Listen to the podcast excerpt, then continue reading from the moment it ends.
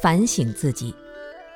有些人在几十年的人生中，从来没有感觉到自己的身体是安详的，这颗心是安详的、轻松的、放松的，没有负担的，什么都没有感觉到，他还要莫名其妙的忧虑。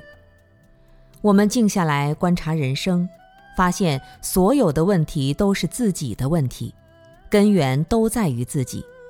除了一些情况以外，比如你好好走在大街上，别人莫名其妙跑过来打你两拳，你说这是他的问题，不是我的。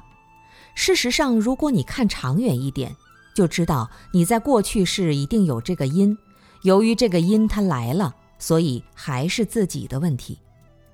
我们首先要做到不断的反省自己。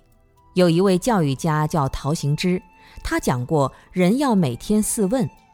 问问自己健康进步了没有，学问进步了没有，德行进步了没有，事业进步了没有。当然，从修行的角度说，人生真正有意义的事情是舍弃痛苦，追求快乐。这没有人会有疑问。不管是哪个人，信仰什么宗教，舍弃痛苦，追求快乐是天经地义的事。